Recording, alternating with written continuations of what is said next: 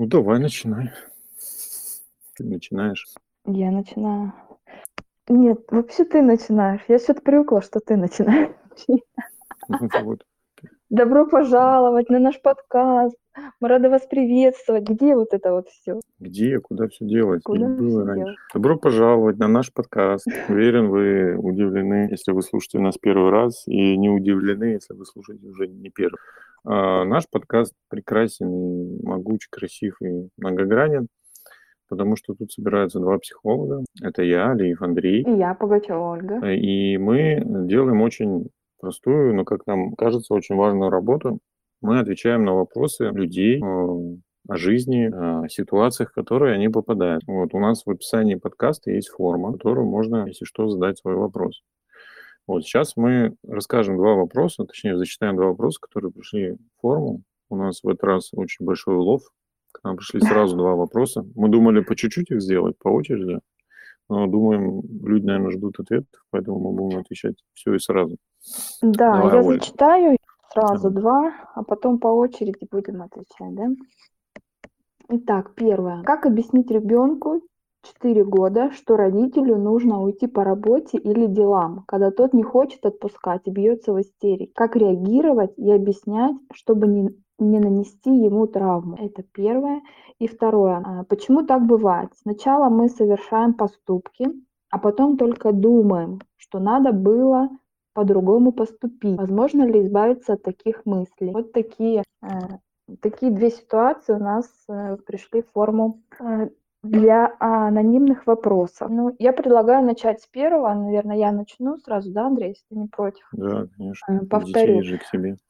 Как объяснить ребенку 4 года, что родителю нужно уйти по работе или делам, когда тот не хочет отпускать и бьется в истерике? Как реагировать и объяснять, чтобы не нанести ему травму? Значит, э, ситуация такая. Ребенок 4 лет э, не отпускает родителей, когда нужно уйти по делам или на работу. На работу да? Ну, э, распространенная ситуация. Дети так делают, хватаются за ноги, за штанины, за платье и говорят, даже ничего не говорят, просто кричат и хотят вас удержать на месте. Э, Что тут самое важное? Понимать, как мне кажется, первый момент это то, как вообще реагировать на истерику ребенка. И второй момент, как не сделать хуже, да? И вот как раз таки, э, как реагировать, тут вот задается вопрос, что истерика, истерика, она любит э, зрителей, да?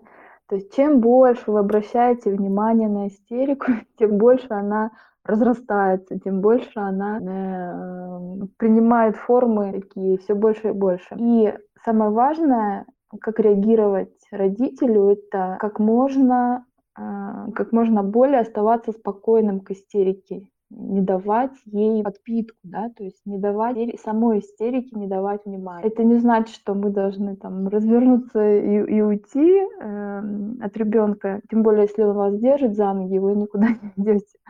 Но когда родитель остается спокойным, и ребенок просто постепенно начинает успокаиваться, в этом как раз ваша помощь заключается, что вы даете ребенку справиться с этим э, самому. Но э, здесь как не нанести травму, да, ну понятно, что вы не должны там на него кричать, там говорить, что ты тут устроил, давай-ка прекращай, то есть это особо не помогает. А Больше всего поможет ваше спокойствие и уверенность в том, что с ребенком все в порядке, и он успокоится. Вот это я лично я считаю самое важное, не только как э, мама и как психолог. да. И если вы научитесь э, с- э, сами себя в этом контролировать, понимать это, что это просто реакция маленького ребенка, по-другому пока он не умеет, он растет, и это, ну, для маленьких детей это нормально так себя вести, но они э, могут спра- справляться с этим с вашей помощью. А помощь ваша заключается как раз-таки в вашем спокойствии. И второй момент, э, когда мы идем на работу, ну, это бывают такие срочные дела, вот прям нужно встать и идти. И для ребенка это неожиданность вот такая вот. Только тут была мама, и тут куда-то собирается. То есть что такое, куда она ходит, она что, меня бросает? То есть, да, ребенок может э, почувствовать тревогу, что только что было все хорошо, и тут ма- мама куда-то собирается, еще и без меня. Вот. И э, здесь важно э, разговаривать с ребенком о том, что вообще такие ситуации бывают, что э, родители ходят на работу, что, что иногда бывает так, что это бывает там, ну, непредвиденная да, история какая-то. Для чего это делать? Для того, чтобы опять ребенок понимал, что вы его любите, что несмотря на то, что он уходит, вы все равно думаете о нем, что никто никого не бросает, ну, то есть вселить вот эту уверенность. И еще бы я тут э, порекомендовала воспользоваться таким моментом. А, понятно, что вы уходите, ребенок не остается один, то есть он остается с кем-то из взрослых, если это дома, например, да, то второй ну, родитель или э, взрослый человек, да, там бабушка, может быть, с которым ребенок остается, он может использовать такой момент, что дети в этом возрасте очень э, ну, легко переключаемы. То есть он может просто переключить его внимание на что-то более э, интересное для него, на то, что ему нравится, на, там, на игрушки, на какое-то занятие, на э, просто на какой-то разговор. Э, и ну, просто переключив таким образом ребенка, чтобы он не, э, не зацикливался да, на, на том, что мама уходит. И если ребенок э, спокойном состоянии, просто чем-то увлечен. Конечно, он потом вспомнит, где мама, и также бабушка там или кто-то из родителей может опять же разговаривать с ребенком о том, где мама, что она делает. И вот эти разговоры тоже ребенка успокаивают, он становится более спокойным, не входит в эту панику, истерику, что случилось, почему никого нет рядом.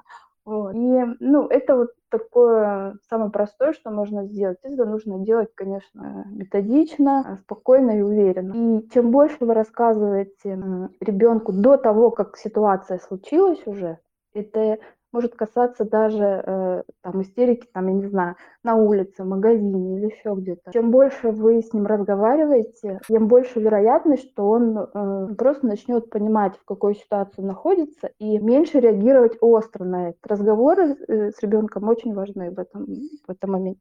Ну и э, не стоит забывать, что все это временно, истерики, они проходят, э, чем взрослее ребенок становится, тем он более, э, более спокойнее реагирует более ну, понимающий. Поэтому дайте время себе, ему, и э, не, не изводите себя излишней какой-то тревогой. Все. Это все в, в, именно в истериках это временное явление, если вы будете э, поступать в этом без, без своей собственной лишней тревоги. Я бы так сказала. Я что-то еще хотела сказать, Андрей, но пока, пока все. Это вот такой, ну, непростой вопрос. И у меня тоже да. есть свой метод, как бы даже не метод, да, а именно подход, как, как можно с этим справиться. А, ну, давайте начнем издалека, да. А, вот представьте, не знаю, человек, который попал на неизвестную планету, он не, не, он, не, он не знает ни языков, ничего не знает вообще совершенно. То есть существо какое-то попало на какой-то мир.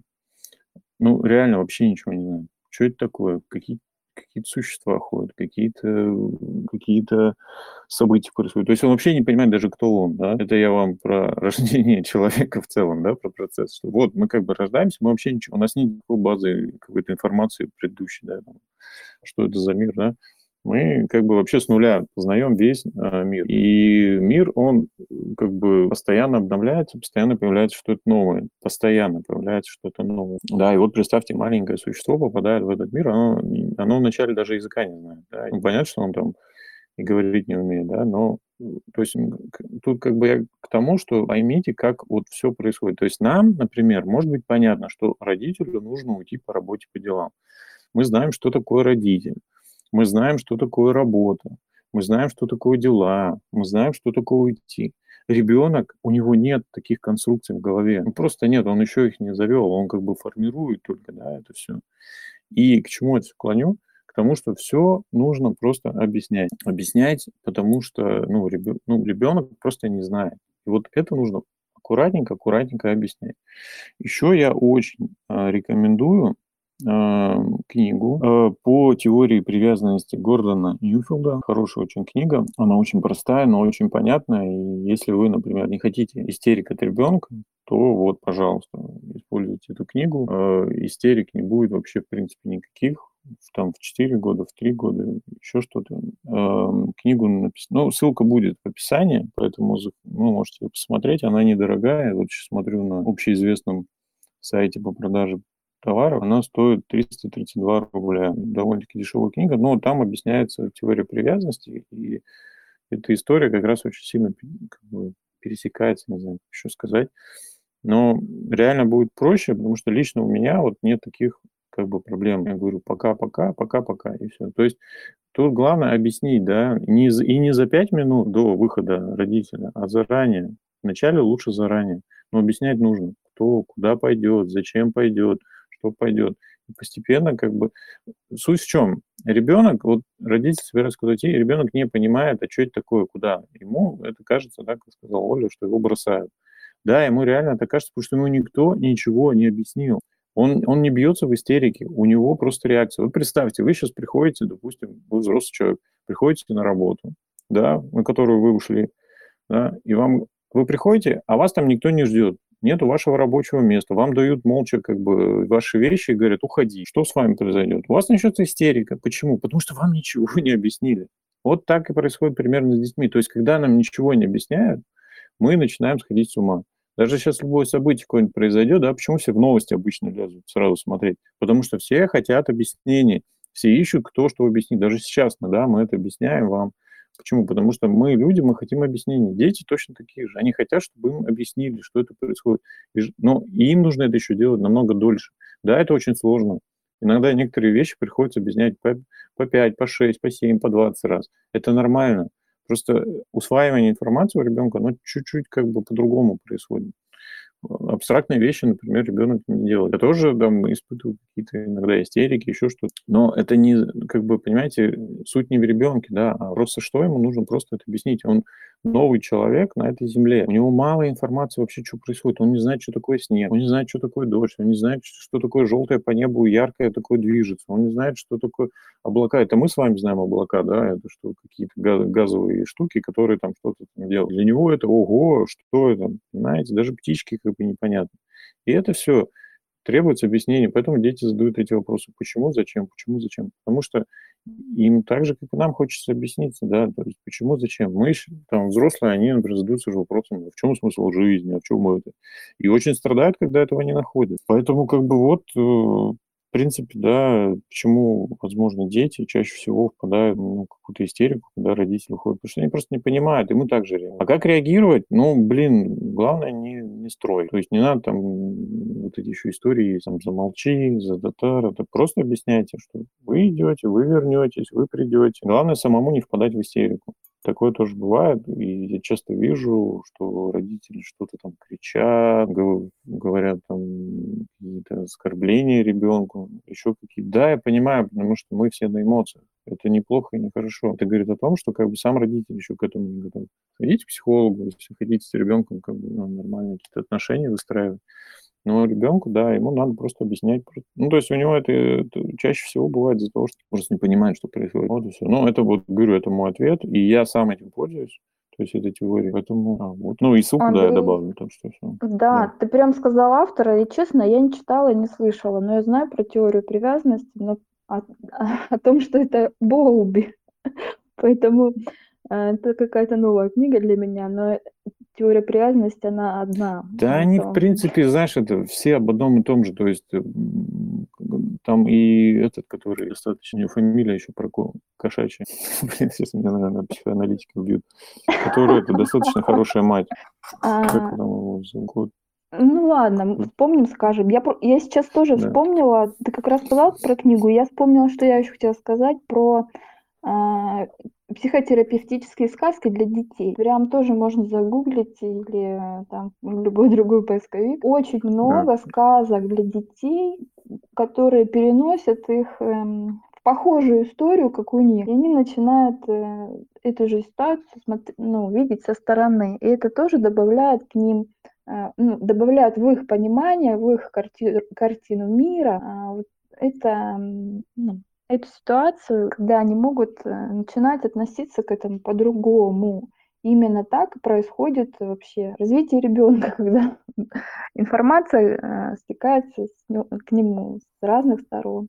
Тут мама рассказала, тут бабушка рассказала, тут папа сказал, тут в садике сказали, сказку прочитали. И таким образом э, больше и больше накапливается, и ребенок начинает понимать, что от него хотят. Хотят ли э, чтобы он истерил или нет. И таким образом он перенимает от взрослых правила, по сути, этой, этой жизни, да, э, как э, реагировать, когда мама уходит. Истерить или сказать, мамулечка, люблю, целую, я, я тебя тут жду, буду пока тут э, лепить из пластилина с бабушкой. Вот. Я думаю, по этому вопросу у меня, по крайней мере, пока нет дополнений. Я вспомнил фамилию. Меня реально психоаналитики убьют. Винникот а, тоже на эту тему вот, да, делал, да, тоже да. его полезно почитать. В любом случае полезно почитать все про детей, ну, имеется в виду что-то такое научное, то есть не какие-то такие там вещи именно научные, которые как-то вот опробированы, но больше, говорю, вот если прям на этот вопрос, это да, про понимание картины мира у ребенка, она очень маленькая, потому что он не успел еще освоить все эти штуки, да, вот, поэтому просто помогать ему понять, что происходит. Вот и все. Да, То для есть, ну, этого мы и нужны, в принципе. Да, я просто как человек скажу, не как уже психолог, как человек, что да, это реально очень сложно. Я иногда вот тоже как бы, ну, начинаю, так скажем, нервничать, да, потому что приходится объяснять, ну, много-много раз. Это не потому, что там ребенок тупой, а потому что э, картина мира постепенно формируется. То есть ребенку нужно подумать. Вот мы вчера покупали какую-то игрушку, такую картонку. И я просто показывал, как, ну, там варианты были, нужно было, короче, какой-то, какой ее выбрать. И вот он, она выбирает, выбирает, ну, то есть не выбирает, я ей показываю, показываю, и потом где-то минуту она просто стоит и думает. Просто думает, какую ей взять. Понимаете, ей потребовалось минуту. Мне, например, потребовалось, может быть, меньше времени. Но ей пришлось как бы сопоставить, да, свои желания, свои потреб... Ну, вот, и, и, по идее я мог бы сказать, ну, что стоишь, давай, да. Но подождав, она сделала выбор, и мы спокойно уже пошли. То есть нужно просто, ну, как бы ребенку нужно время, чтобы построить свою картинку мира, что там происходит с ним. Поэтому, ну, как бы вот, просто дайте ему дорисовать, помогите ему дайте дорисовать, ему не пытайтесь ему, да, да, да, как бы дайте ему шанс понять этот мир. Да, я думаю, ну, блин, такой вопрос, конечно, всегда, ну, ладно. Да, легко со стороны, да? Скажем, да? Попробуйте. Ну, я скажу, что это очень непросто. Объяснять реально непросто. Но это единственный путь для того, чтобы и у вас была нервная система в порядке, и у ребенка. Другого, ну, другого пути как бы пока я лично ничего не нашел. То есть какая-то дрессировка. Крики, вот еще раз повторюсь, я тоже в предыдущих выпусках говорю, кричать, оскорблять, бить вообще не работает. Вот можете вы, вот вы не то, что травмы нанесете, да, там какие-то, вы просто как бы не добьетесь, вы, точнее, вы добьетесь результата, но вы получите как бы существо, которое будет вас ненавидеть. Оно вам надо. Вот, поэтому всякие крики, только спокойная речь, спокойно объяснять. Да, это сложно, да, это непросто, да, хочется там взорваться. Но вы поймите, другого инструмента как бы ну, с ребенком работать нет. Он беззащитное существо, которое нифига ничего не знает об этом мире. Просто единственное, что рассказать, запастись терпением и спокойно рассказывать об этом. А если не хватает терпения, идем к психологу и разбираемся, почему не хватает терпения, рассказать своему ребенку все спокойно и я все. Я, то я могу вечно на эту тему, потому что она тоже, тоже такая, ну и актуальна, и я считаю, это очень важно. Спасибо. А мы перейдем да. ко второму вопросу. Да, давай Почему я его прочитаю. Так? Давай, ну, и давай начнешь сразу. Да. да, давай. Почему так бывает? Сначала мы совершаем поступки, а потом только думаем, что надо было по-другому поступить. Возможно ли избавиться от таких мыслей? Да, возможно избавиться от таких мыслей. Это больше похоже на какую-то критику внутреннюю. Сначала мы совершаем поступки, а потом только думаем, что надо было поступить по-другому. Ну, просто критика начинается. Ну вот вы сделали поступок. Вы, у нас же нет еще машины времени, мы не можем переместить, а, значит, ну, изменить уже невозможно. Надо принять свой поступок такой, как есть, а не критиковать и себя, и каких-то этих да, можно было поступить по-другому. В следующий раз попробуйте поступить по-другому. Но, уверяю вас, у вас не получится, потому что вы будете поступать э, так, как вы поступаете, потому что по-другому не умеете. Здесь дело не в том, что вы не поступили неправильно. Дело в том, что у вас есть модель какого-то критикующего внутреннего критика, да, который нам там достался от родителей, от школы, от других вещей, да. И все. И как бы вы ни поступили, вы всегда будете себя критиковать. Понимаете, я сейчас могу вот, ну, у меня очень такой развитый критический аппарат. Да, я могу придраться к чему угодно. Вот реально, вот я могу придраться ко всему. То есть э, вот, вот вы мне даже дайте идеальную вещь, я к ней придерусь. Почему? Потому что ну, мы умеем придираться, и все. Здесь дело не в том, как вы поступаете, дело в том, что вы сами себя критикуете. А работать с внутренним критиком, да, понять, э, зачем он, чего он, и он иногда запускается на автомате. Ну, как бы в детстве привыкли, да, сами себя критиковать. Вот и едем с этим дальше. Да, и все не то с нами, и все не так, и поступки у нас корявые, и еще что-то. Вот. Надо научиться как бы использовать этот внутренний ресурс в виде критика. Да? Он же не зря в нашем этом находится, в нашей психике. Он для чего-то, да, научиться выражать его мысли более развернуто. Не так, что, блин, надо было сделать по-другому. А как надо было сделать по-другому? А почему ты думаешь, что получилось бы вот так? То есть, ну, прям вот э, перевести из неконструктивного внутреннего диалога более конструктивный. То есть, э, это как пример даже есть, да, если хочешь а, критиковать, да, ты обязательно должен, во-первых, э, конкретику давать, что именно ты критикуешь, почему ты критикуешь. И самое главное, ты должен давать примеры того, как это можно было сделать. Если ваш внутренний критик не дает вам примеры, а вы у него их не спрашиваете, то зря, потому что надо обязательно вот этого внутреннего критика как бы расширять его диапазон. Да, это как общение с родителями. Они иногда что-нибудь скажут там в детстве, там, не делай так. Они объясняют, не объясняют, типа, а как сделать-то тогда надо? Почему не так?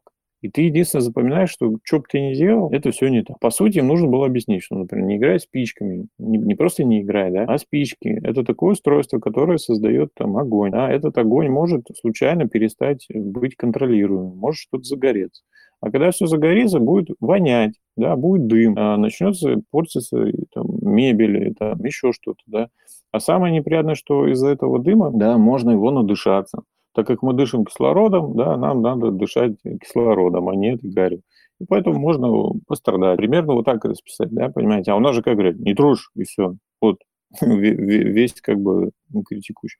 И также вот ну, с вашими поступками, скорее всего, вы просто сами себя критикуете, и это как бы, то есть дело не в поступках, а именно в этом процессе самокритики. То есть разберитесь с ним, как бы выясните, что же там такое, почему это происходит и о чем эти вот эти фразы. То есть, а как по-другому? Да, вот я бы диалог какой-нибудь внутренний развел. Ну, обычно так и делаю, если у меня какой-то прям внутренняя критика растет, да, я начинаю прям, хорошо, давай порассуждаем. То есть, ну, ничего страшного нет, если вы будете сами с собой разговаривать и вести внутренний диалог. Это нормально, у нас э, так, так психика построена. Поэтому вы можете не то что избавиться от этих таких мыслей, да, кстати, вы не сможете прям в чистом виде от этого избавиться, но вы можете с ними как бы договориться, и они перестанут вас беспокоить. И тогда вам уже не захочется от них избавиться. Вот такой вот мой ответ. Оля, а ты что как бы сказала про это? Здорово.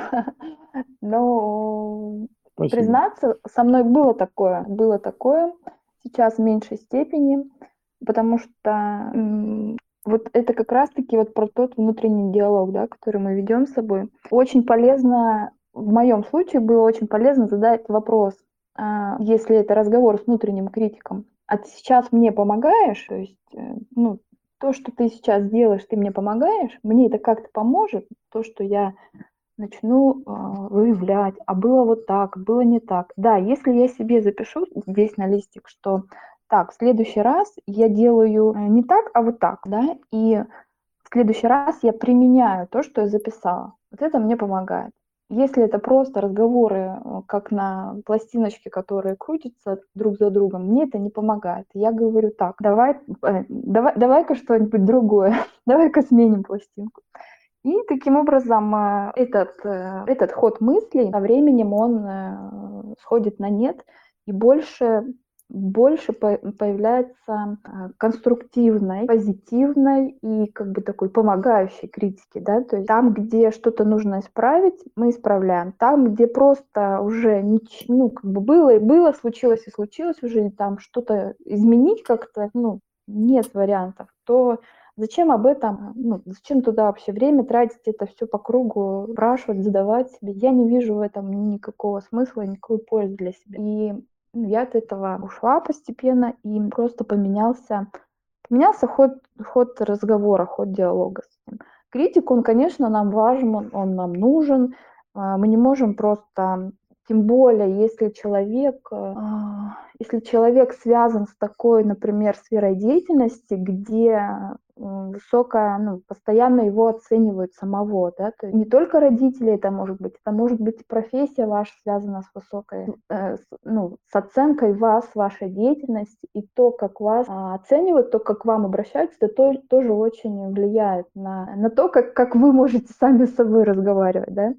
Вот, сюда бы я тоже посмотрела, насколько к вам справедливо относятся, как вы считаете, насколько вас критикуют, и насколько вы можете с этим справляться. Вот. И самое, да, самое, самое оптимальное это вот э, менять структуру диалога этого. Можно ли изменить? Ну, если вы это начинаете, это все равно ваше, это в ваших силах. Если вы можете думать об этом, то вы можете начать думать о другом. Это вы это ваша, ваша ответственность. Не кто-то другой за вас это не сделал. Вот. Ага. Ну, тоже круто, круто, конечно.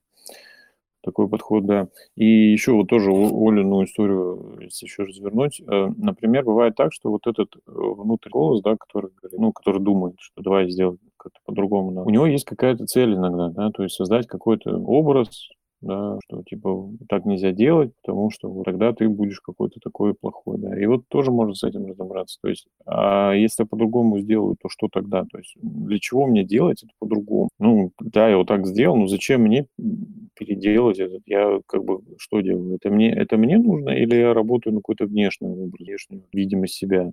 То есть, ну, тут вот именно, да, разобраться как-то в себе, то есть для чего вот этот критик? То есть быть хорошим или там, типа, посмотри вокруг, какие все, да, там, что-то такое. Ну, то есть это по какой-то внешнему, может быть, даже зависит. Ну, сделал я, сделал. Если это не нарушает закон Российской Федерации, как бы, ну, окей, бывает, сделал. Вот, а критика, это же получается из-за чего? Что не совпадает с той картинкой, которую хочется как-то снаружи, чтобы она проявлялась. То есть, ну, типа, из-за такого моих поступков обо мне будут думать вот так. Же, ну, вот туда может все пойти, да а как подумают. И вот развернуть вот эту, так скажем, вот эту конфетку, да, которую, и понять, а за что, там, говорят, за что рубит критик, то есть за что он там топит, а, топит точно, не рубит, а топит, за что топит критик, то есть, ну, внутренне. Куда ведет, к чему ты ведешь. Да, да, да, да, да, к чему ты ведешь нас, Сусанин герой.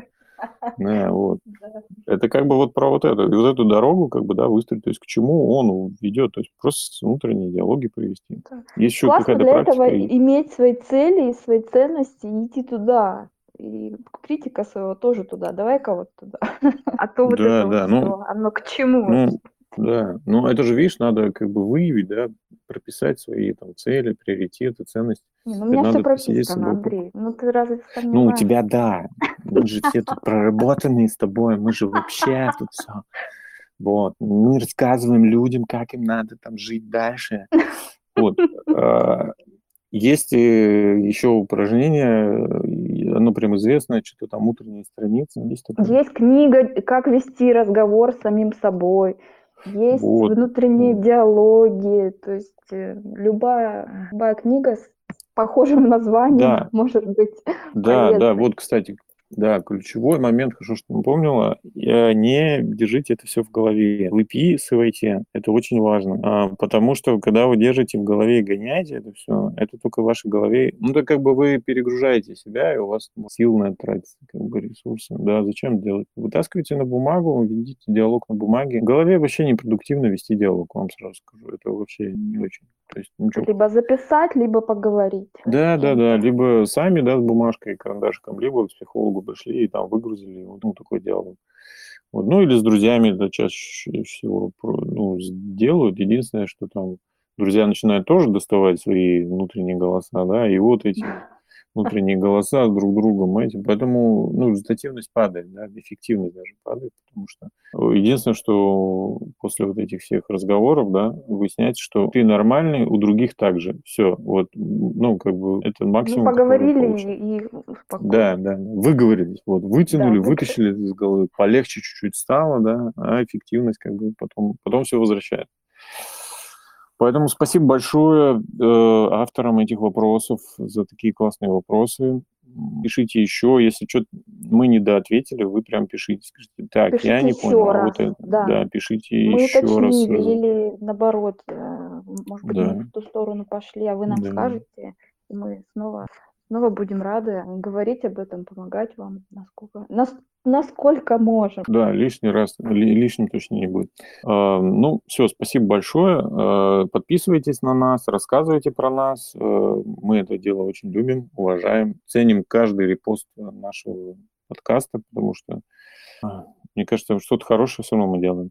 Еще раз спасибо Да. всем. И Оля, Всем тебе спасибо. тоже большое спасибо. И тебе спасибо, Андрей, большое. Давайте Всем сегодня день спасибо. спасибо сделаем. Давайте, Всем се- вот, давай- спасибо. вот, давайте Вот. сегодня весь день говорить всем спасибо.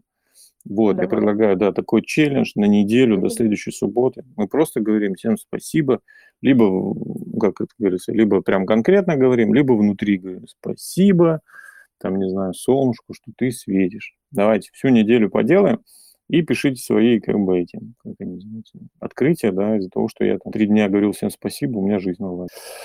В общем, всем Андрей, спасибо. спасибо тебе за подкаст, за этот эфир. Суббота, утро. Я... Мне нравится то, что мы делаем. Спасибо, Всем Оля, пока. тебе за эти слова и за все, что ты делаешь. Пока-пока. Пока-пока. Сейчас я выключу запись.